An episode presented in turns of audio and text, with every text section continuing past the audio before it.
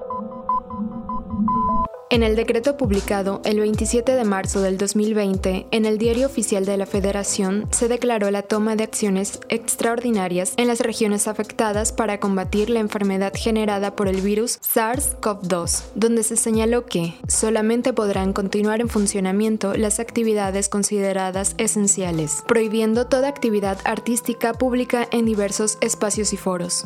Radio Universidad Veracruzana y Nomadismo Sonoro presentan. No esenciales. Crear durante la pandemia.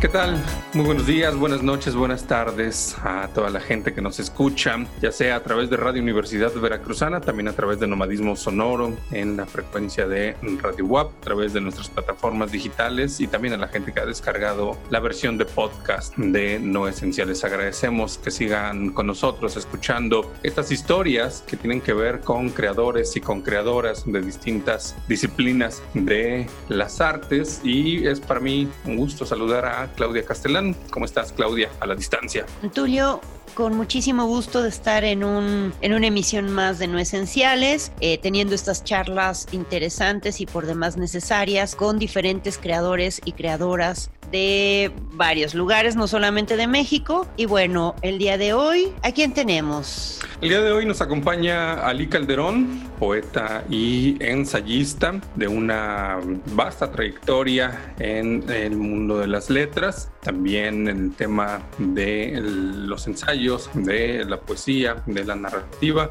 Ali, ¿cómo estás? Hola, hola, ¿cómo estás? Muy bien. Bueno, dentro de lo que cabe y de lo que se puede estar bien, aquí estamos dando batalla.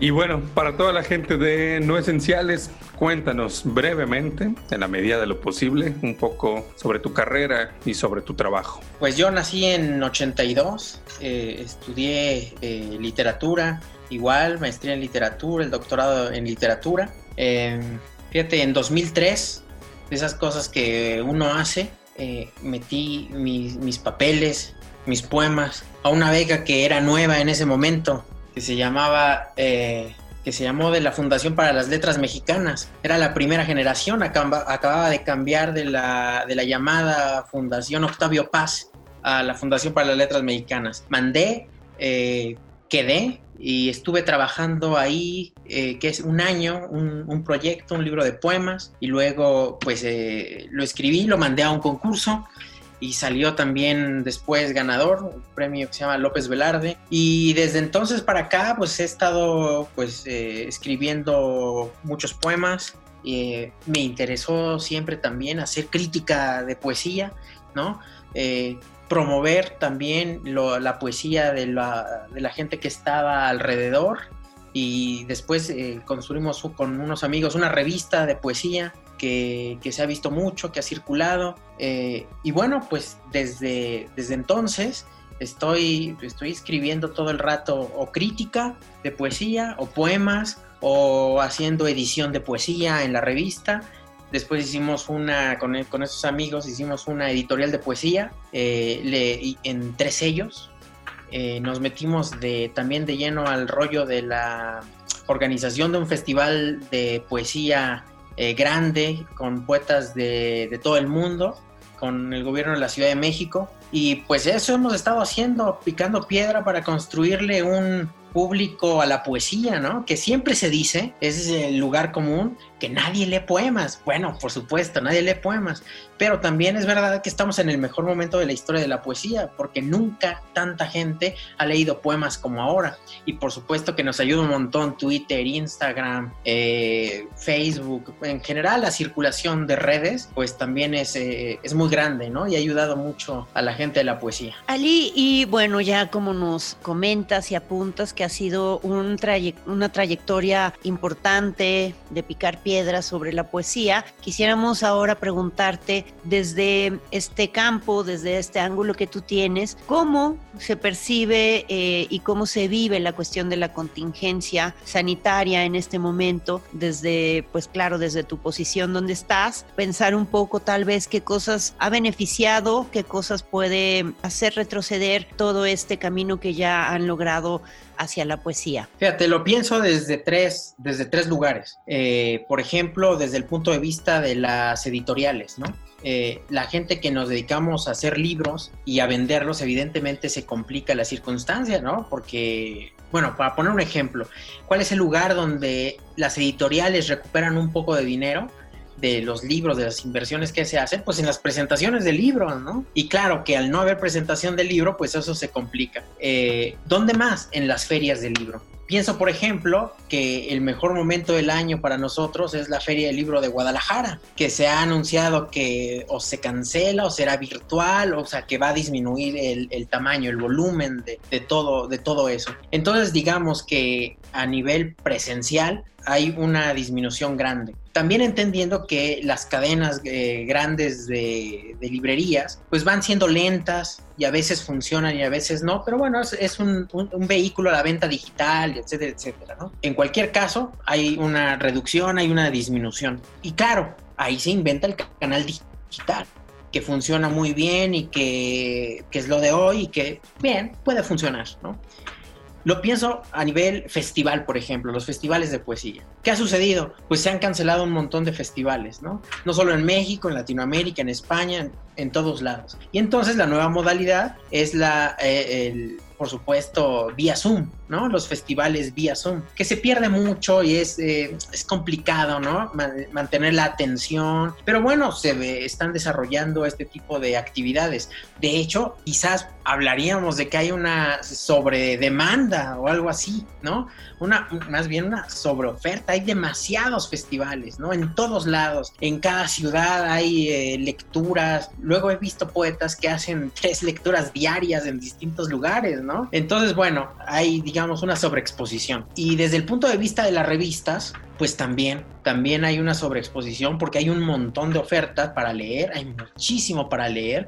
Ya ven que al principio de la, de la, de la epidemia, algunas editoriales abrían sus catálogos, algunos libros de esos catálogos para descarga libre, etcétera, etcétera. Bueno, pues en las revistas hay una gran, gran, gran cantidad de material que está circulando, revistas mexicanas, colombianas, argentinas, chilenas, españolas, o sea, la poesía está, casi nos tiene un poco cansados, imagínense eso, eso, eso por un lado. Y desde el punto de vista de, del poeta, pues quizás eso es mucho más complicado y tiene que ver con pues tratar de entender qué, qué está sucediendo, ¿no? He visto que mucha gente dice, oye, claro que sí, estamos más conectados, ¿no? Pero sin conexión también dicen, ¿no? Sin, sin, sin vínculo profundo. También es verdad, ¿no? También es verdad. Si siguiéramos esa metáfora que, de la que hablaba a veces Carl Jung, que dice que los que nos rodean son una suerte de metáfora de uno mismo. Imagínense en, esta especie de soledad en la que nos encontramos, nos quedamos también un poco desiertos. Entonces, pues es complicado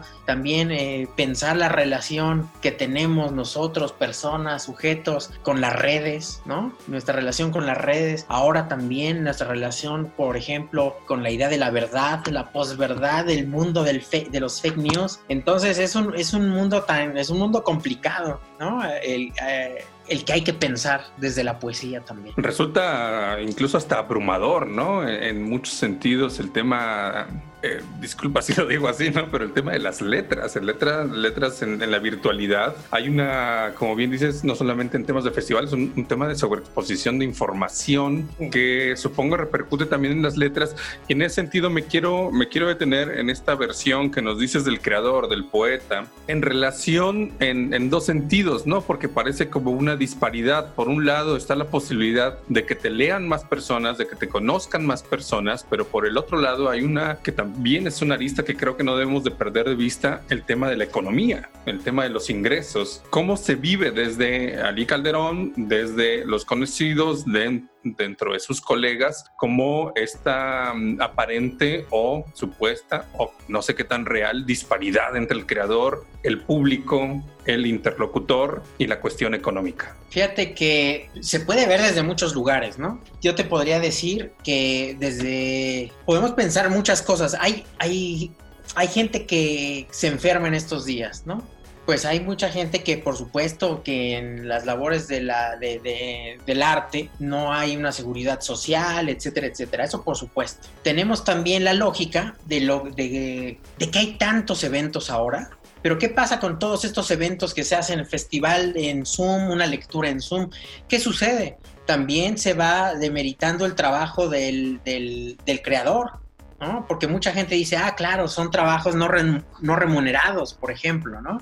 Y entonces a veces el trabajo virtual sustituye eh, un trabajo que se, pagaría. Mucha gente habla de eso ahora, ¿no? Eh, te decía que hay muchas editoriales que no tienen un, un, convenio de trabajo con las grandes cadenas y ahí por, hay una merma y hay una pérdida. La gente que trabaja con las grandes cadenas, pues normalmente puede ir sobreviviendo, porque si tú vas trabajando con las grandes librerías, pues cada dos, tres meses va a ir llegando el dinero a las, a las, a, las cuentas. Eh, pero por el otro lado, y que eso a mí me llamó poderosamente la atención, también revela la estructura del, del, mercado en México. Pienso, por ejemplo, en algunas de las grandes editoriales que seguramente ustedes vieron cómo estaban solicitando donaciones de sus lectores para sobrevivir, lo cual significa que no vivían de la venta, de la venta directa al público, sino que vivían de la venta al Estado, al gobierno, ¿no? Y cuando eh, los recursos se llevan a otro sitio, pues hay, hay, hay complicaciones ahí. Eso es bien interesante para pensarlo, ¿no? Hay muchos creadores ahora, también hay que decirlo, que viven eh, de la universidad, que trabajan para la universidad, para las universidades, que es mi caso.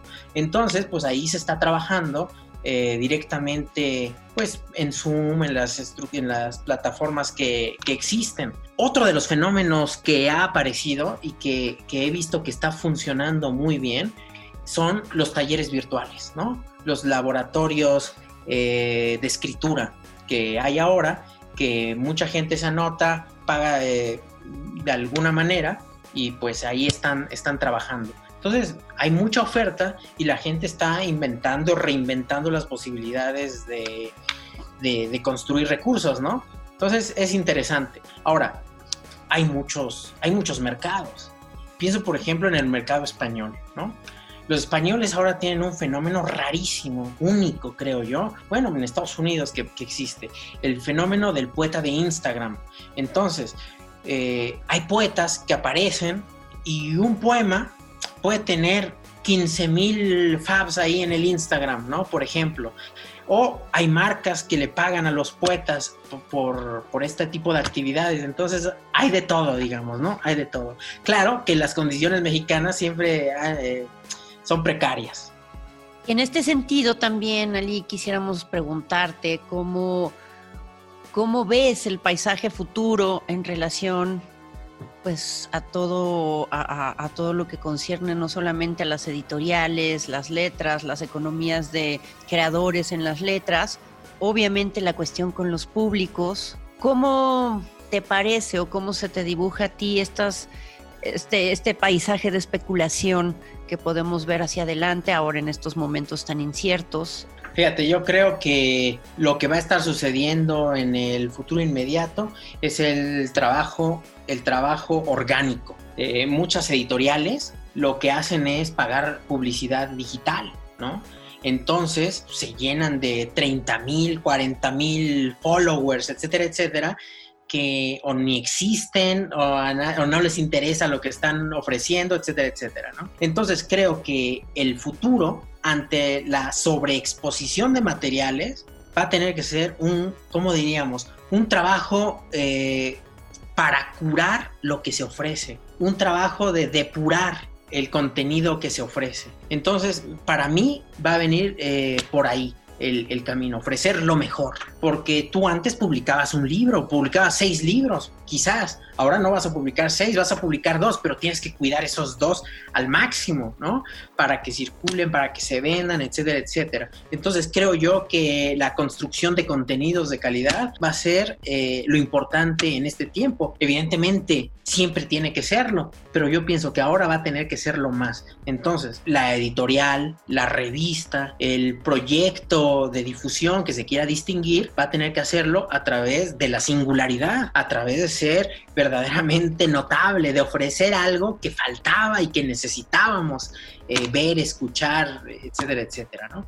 Entonces yo pienso que, ese es el camino. En un, lado, digamos, complementario al, tema de la creación, de las editoriales, de las grandes cadenas de ventas de libros, etcétera, etcétera, las audiencias, los públicos, los lectores en este caso. ¿Cuál crees también que va a ser el tema respecto al futuro con los lectores? Dices que hay como una sobredemanda, sobreoferta, que hay eh, poetas, escritores que están siendo eh, patrocinados por marcas en distintas plataformas digitales. ¿Cuál es el fenómeno de las letras respecto a los eh, lectores? ¿no? O sea, en, este futuro eh, que se está apenas asomando, que se está apenas configurando después de, un aislamiento que no sabemos cuándo va a terminar, cuándo van a regresar las grandes ferias, cuándo van a regresar las presentaciones. ¿Qué sucede ahí con el tema de los lectores, de el público? Fíjate, es, totalmente, yo pienso que, que hay fenómenos extraños, eh, paradójicos, difíciles de explicar.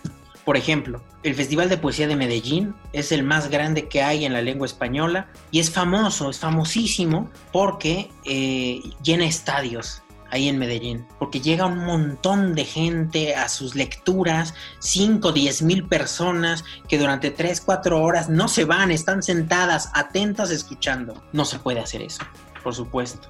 Entonces, han optado por tener, no sé, 30, 40 días de actividades eh, online, lecturas a las que te conectas. Y es triste ver cómo esas lecturas de cinco o seis poetas leyendo tienen siete personas mirando, ocho personas mirando. Entonces, el problema es la sobreexposición, ¿no? También hay un agotamiento. ¿No? Hay un cansancio de las audiencias. Ahora, ¿cómo conquistar a la audiencia? es lo que yo digo es que a través del contenido, a través de ofrecer otra cosa. ¿Qué otra cosa? Por ejemplo, funcionan muy bien las actividades, las acciones que van encaminadas, no a que el poeta presente sus trabajos, sus poemas, lea sus poemas, etcétera, etcétera, sino las acciones que van encaminadas a formar a otros escritores, a ser escritores y lectores, te digo, hacer talleres, laboratorios, etcétera, etcétera, conversaciones en torno eh, a algún tema crítico, etcétera, etcétera, está funcionando. De alguna manera eso está funcionando. Y yo pienso que esa es, esa es la opción. Porque he visto, imagínate, solo para pensar, ayer estaba viendo que había tres actividades simultáneas en Colombia, una de Bogotá, una de Medellín y otra de otros chicos de, de Bogotá.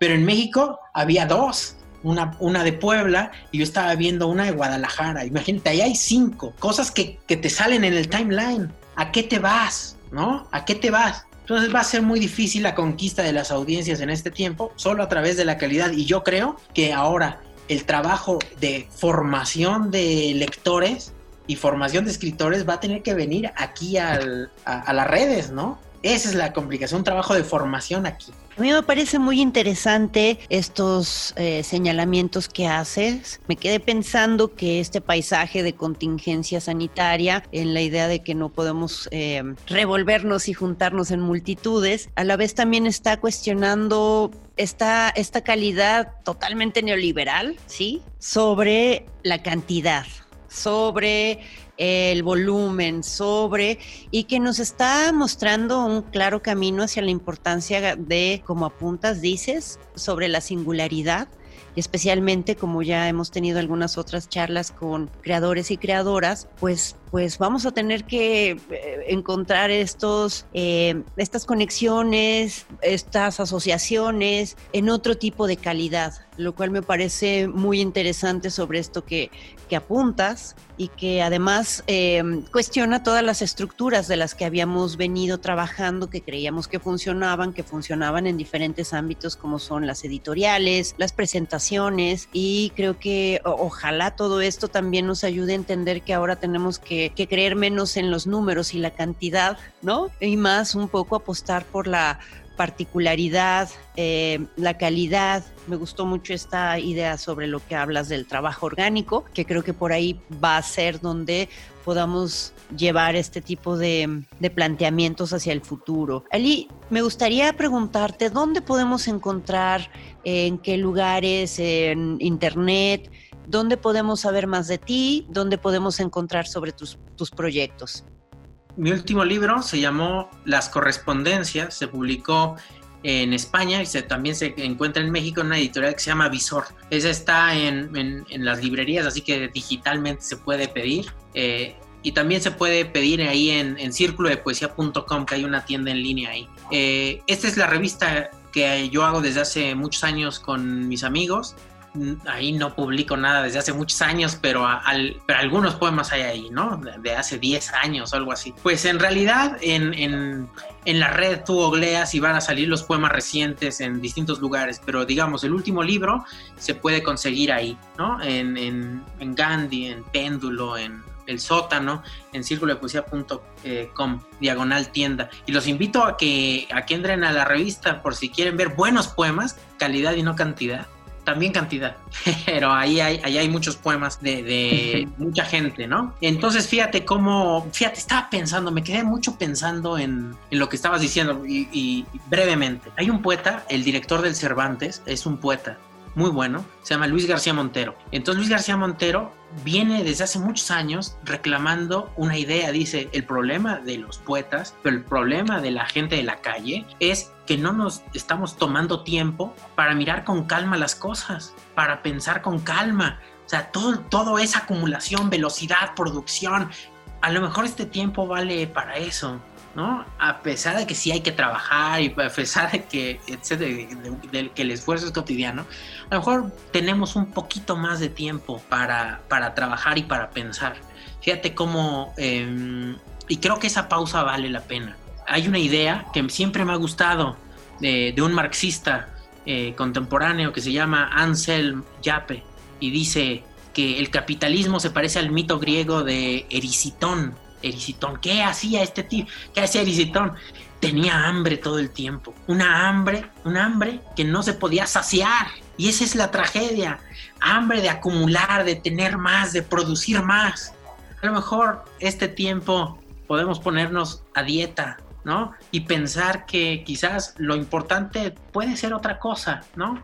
Un control de calidad diferente, no sé. Eh, eh, tiempo para reflexión, al menos eso sí, eso sí tendremos.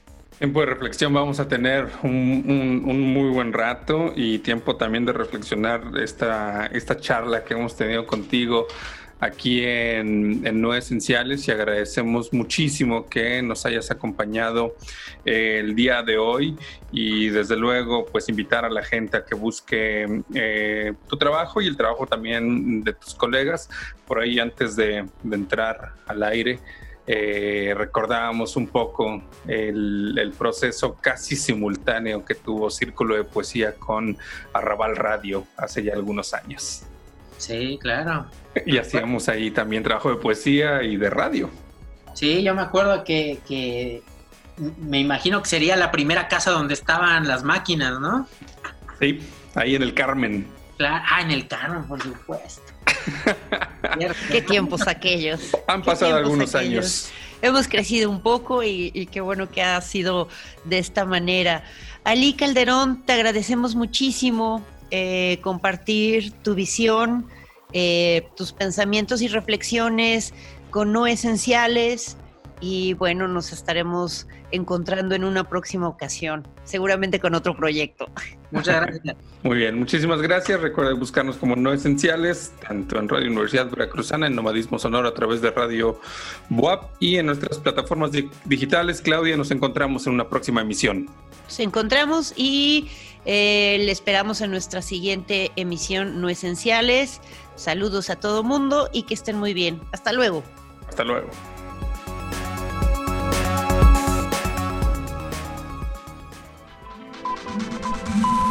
Radio Universidad Veracruzana y Nomadismo Sonoro presentaron No Esenciales, crear durante la pandemia.